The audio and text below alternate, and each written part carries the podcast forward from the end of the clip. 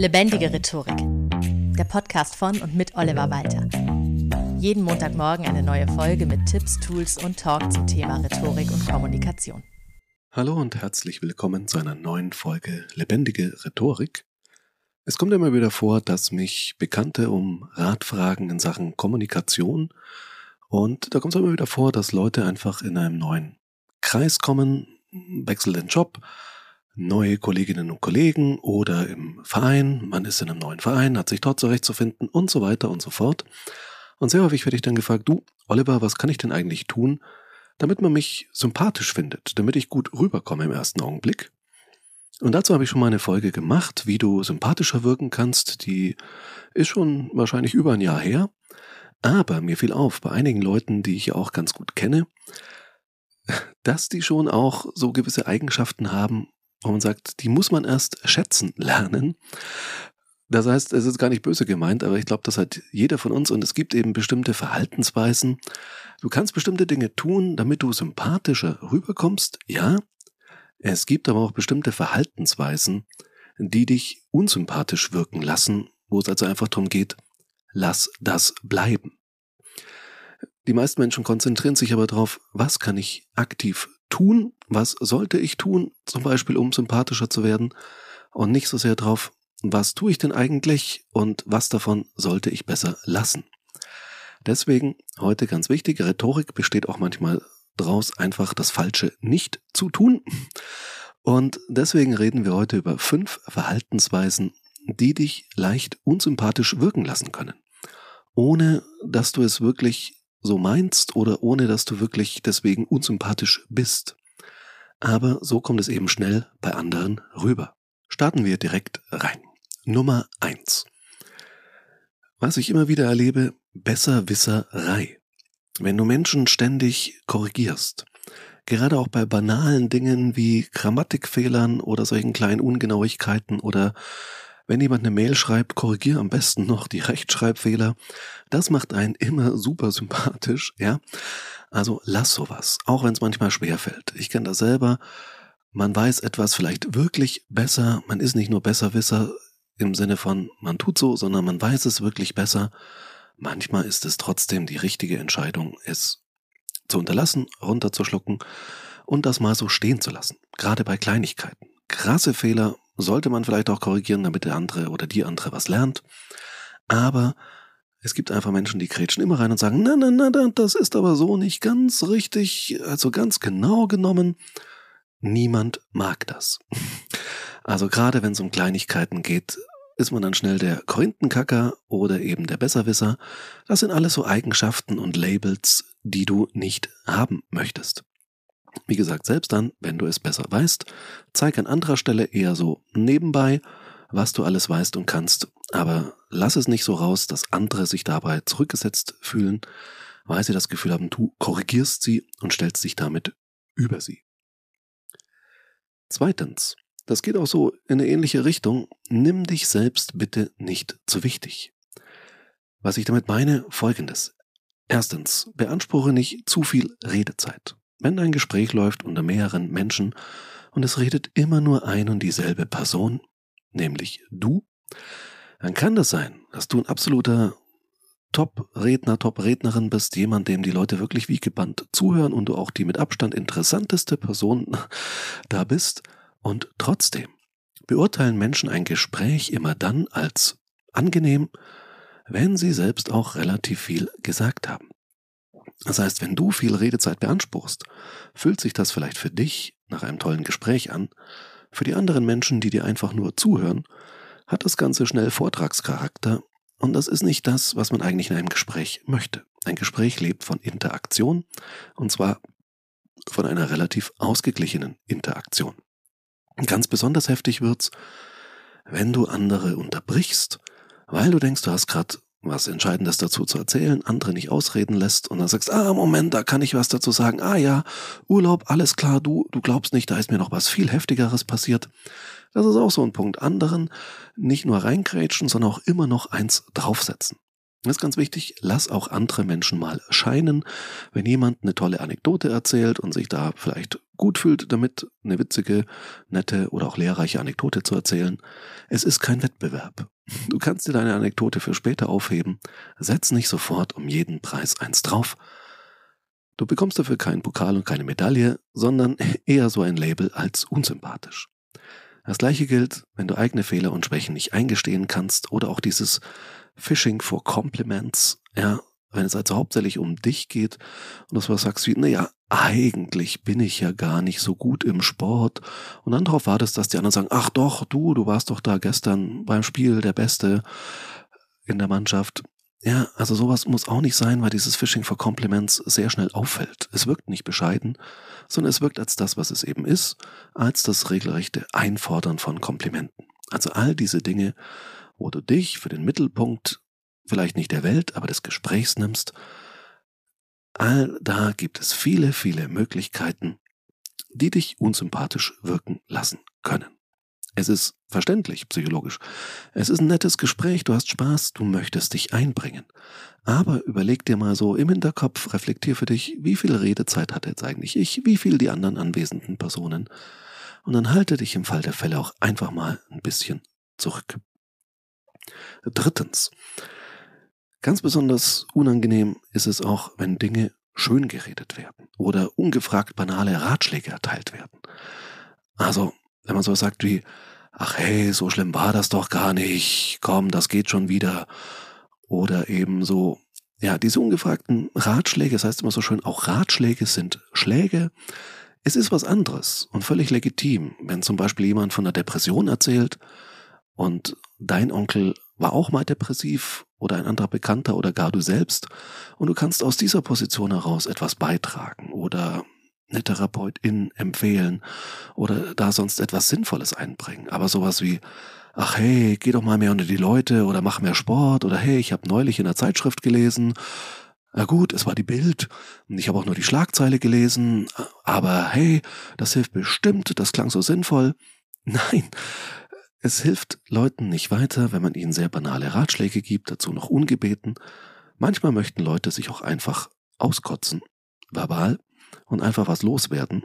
Und dann ist es weder angebracht zu sagen, ach komm, so schlimm ist das doch gar nicht, was du erlebt hast. Da sind wir auch wieder bei diesem eins draufsetzen, zu sagen, hey, da kenne ich jemanden, dem geht's noch viel, viel schlimmer oder ach, was ich letzte Woche erlebt habe. Nein, wenn Leute sich auskotzen wollen, und das muss auch manchmal sein, das ist auch schon fast therapeutisch, einfach mal was rauszulassen gegenüber Menschen, denen man vertraut, die man gut kennt, sei es in der Kaffeeküche im Büro oder eben im Freundeskreis oder in der Familie, dass man da mal was rauslässt, dann ist es absolut unangebracht, Dinge schön zu reden, Euphemismen einzustreuen oder ihm ungefragte Ratschläge zu erteilen, auch wenn du das Gefühl hast, du möchtest jetzt etwas tun.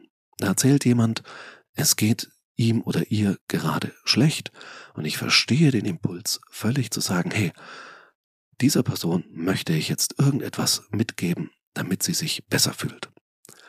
Aber oftmals ist genau das dann der gegenteilige Effekt und lässt dich letztendlich unsympathisch wirken, weil es den Eindruck vermittelt, wenn du sofort eine Lösung parat hast für ein Problem, das eine andere Person hat und das dann vielleicht noch so eine 0815-Lösung ist, dann wirkt das halt sehr schnell so, als ob du die Probleme anderer Menschen nicht ernst nimmst. Und vielleicht solltest du für dich selbst reflektieren, ob es wirklich so ist oder ob du eben einfach diesen Drang hast, irgendetwas Positives jetzt beizutragen, um zu helfen. Dann denk drüber nach, ob das wirklich hilft, was du zu sagen hast, oder ob du davon ausgehen kannst, so ein Ratschlag wie, hey, geh mal mehr unter Leute, mach was Schönes, mach mehr Sport, ob das nicht Ratschläge sind, die Leute zum Beispiel mit Depressionen schon irgendwo mal gelesen haben und, wenn so einfach wäre, schon längst umgesetzt hätten. Also, halte dich in solchen Dingen auch lieber ein bisschen zurück. Viertens. Ganz besonders wichtig finde ich Unpünktlichkeit und Unzuverlässigkeit. Die schönsten Worte nutzen nichts, die tollsten Anekdoten und Geschichten, die du erzählst, wenn man sich auf dich nicht verlassen kann. Wenn zum Beispiel alle anderen wieder auf dich warten müssen und dann schon zu Recht total genervt sind. Oder wenn du etwas versprichst im Gespräch, eine Aufgabe übernimmst und das dann nicht erledigst. Das sind alles Dinge, die dich in dem Fall zu Recht unsympathisch wirken lassen. Es mag gute Gründe geben, warum man mal was nicht schafft, warum man auch mal zu spät kommt. Das ist, glaube ich, jedem schon passiert. Auch ich bin schon zwei, dreimal in meinem Leben zu spät gekommen. Öfter tatsächlich glaube ich nicht, weil ich da aber auch sehr extrem in die andere Richtung bin und eher zu früh da bin. Aber Unpünktlichkeit und Unzuverlässigkeit sind wirklich Dinge, die nicht nur unsympathisch wirken können, sondern die auch wirklich Beziehungen sehr hart belasten können, so banal der Einzelfall auch sein mag, es summiert sich eben im Laufe der Zeit einfach auf und irgendwann ist dein Kredit bei anderen Personen aufgebraucht und manchmal nimmt man es trotzdem noch mit Humor, gibt Freundeskreise, die sagen, ah, der einen Person, der sagt mal gleich, wir treffen uns eine halbe Stunde früher, dann ist er wenigstens pünktlich da. Das ist schön, im Freundeskreis ist sowas noch öfter toleriert, spätestens im Business wird es auf Dauer sehr ärgerlich und unangenehm. Fünftens. Ein wichtiger Punkt, der oft übersehen wird, weil alles, was wir bisher besprochen haben, kannst du sehr gut selbst reflektieren. Das sind Verhaltensweisen, die einem selbst oftmals auch bewusst sind oder die man zumindest, wenn du jetzt so drüber nachdenkst, die bewusst werden können. Etwas, was eben auf der unbewussten Ebene abläuft, das sind die körpersprachlichen Signale, die du aussendest. Und wo es auch sehr, sehr schwer ist, die bewusst zu überprüfen.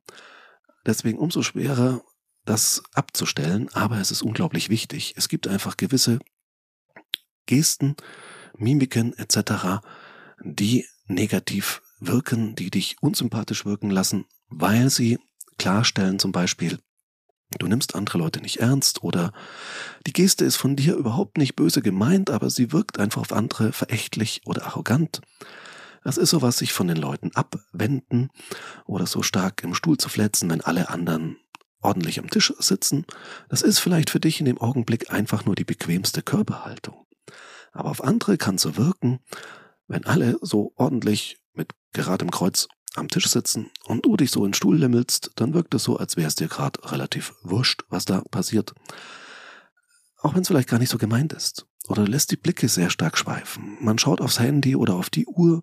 Das signalisiert den anderen auch, hey, eigentlich habe ich gerade Wichtigeres zu tun. Es mag ja sein, dass du wirklich auf eine wichtige Mail wartest oder auf einen wichtigen Anruf oder wie auch immer. Dann kannst du das aber vorab gerne sagen, dass du sagst, Leute, nehmt's mir nicht übel, ich bekomme noch gleich einen wichtigen Anruf, dann müsste ich ganz kurz raus. Wundert euch nicht, wenn ich deswegen aufs Handy schaue. Aber das einfach so zu machen, wirkt auf andere so, als hättest du eben was Besseres zu tun, als das, was hier gerade stattfindet in diesem Gespräch.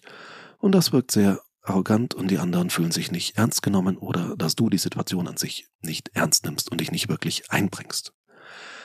Es gibt auch so wegwerfende Bewegungen mit der Hand, die man manchmal macht. Oder vielleicht hast du ein Lächeln, das einfach ein bisschen spöttisch wirkt, auch wenn du es gar nicht so meinst. Also etwas kann auf andere Menschen so wirken, dass sie dich als unsympathisch einschätzen. Deswegen empfiehlt es sich schon manchmal, sich im Spiegel oder in der Reflexion des Fensters mal ein bisschen selbst zu betrachten. Hey, wie würde ich jetzt, wenn ich eine neutrale Person wäre und in diesen Raum käme, wie würde ich mich gerade von meiner Körpersprache von meiner Haltung wahrnehmen? Habe ich eine offene Körperhaltung? Habe ich die ganze Zeit verschränkte Arme? Habe ich die ganze Zeit irgendwie, ja, so den Blick sonst wo, aber nicht da, wo er sein sollte, nämlich bei den Personen, die gerade sprechen? Vermeidest du aus welchen Gründen auch immer Blickkontakt oder nimmst zu starken Blickkontakt auf. Also sowohl Blickkontakt komplett zu vermeiden, wirkt so, als hättest du was zu verbergen, aber auch so konstantes Starren so wie bei einem Duell im Western. Da, da, da, da. Ja, so dieses High Noon wirkt nicht gut, sondern eher dann herausfordernd, aggressiv. Es ist immer schwierig, einen guten Mittelweg zu finden. Habe auch schon den Tipp gehört, man schaut anderen Leuten am besten nicht direkt in die Augen die ganze Zeit, sondern so auf die Stirn zum Beispiel. Dann schaut man trotzdem in die Richtung und trotzdem hat man nicht dieses Starren der anderen Person gegenüber. Es kann auch sehr individuell sein was bei dir körpersprachlich negativ auf andere wirkt. Eine ausführliche Analyse kann da durchaus Sinn ergeben in einem Coaching oder Training. Da kann man schon einiges abstellen. Manchmal sind es wirklich Kleinigkeiten, die dich für andere unsympathisch wirken lassen. Aber ganz entscheidend ist erstmal, bevor man an die Details dabei geht, da kannst du gerne auch mit mir arbeiten, wenn du möchtest, ist es überhaupt, dass dir bewusst wird, dass du eben körpersprachliche Signale die ganze Zeit über aussendest, auch dann, wenn du dich nicht aktiv am Gespräch beteiligst. Dieser schöne Satz von Paul Watzlawick immer wieder wichtig. Wir können nicht nicht kommunizieren. Das heißt, auch wenn du gerade nicht kommunizierst, strahlst du trotzdem etwas aus, zum Beispiel ob du trotzdem am Gespräch aktiv beteiligt bist oder nicht. Und das macht sehr viel aus für die anderen Teilnehmenden am Gespräch. So. Nochmal die ganz kurze Zusammenfassung der fünf Verhaltensweisen, die du vermeiden solltest, damit du nicht unsympathisch wirkst. Erstens, Besserwisserei. Zweitens, dich selbst zu wichtig nehmen. Drittens, Dinge schönreden oder ungefragte Ratschläge erteilen. Viertens, Unpünktlichkeit und Unzuverlässigkeit.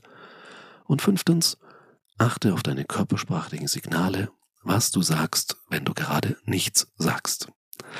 Hausaufgabe der Woche, Dürfte soweit klar sein, reflektiere mal für dich, achte mal in Gesprächen darauf, machst du irgendetwas davon, was andere äh, dazu bringen könnte, dich für unsympathisch zu halten und reflektiere mal für dich einfach, wie du so vielleicht auf andere wirkst, was du tun könntest, damit andere dich sympathisch finden, was du aber auch eben, und darum ging es ja in dieser Folge, unterlassen könntest. Wenn du Feedback für mich hast, schick es mir gerne an feedback at rhetorikpodcast.de. Natürlich freue ich mich auch immer über Bewertungen auf Spotify und Apple Podcasts. Ihr macht das auch sehr fleißig. Vielen, vielen Dank für die tollen Bewertungen, die ich da so habe. Und ansonsten von meiner Seite aus vielen Dank fürs Zuhören und bis zur nächsten Woche. Das war Lebendige Rhetorik, der Podcast von und mit Oliver Walter. Jeden Montagmorgen eine neue Folge mit Tipps, Tools und Talk zum Thema Rhetorik und Kommunikation. Wenn du Oliver Walter als Experten für lebendige Rhetorik buchen möchtest, schau doch mal auf www.walter-oliver.de.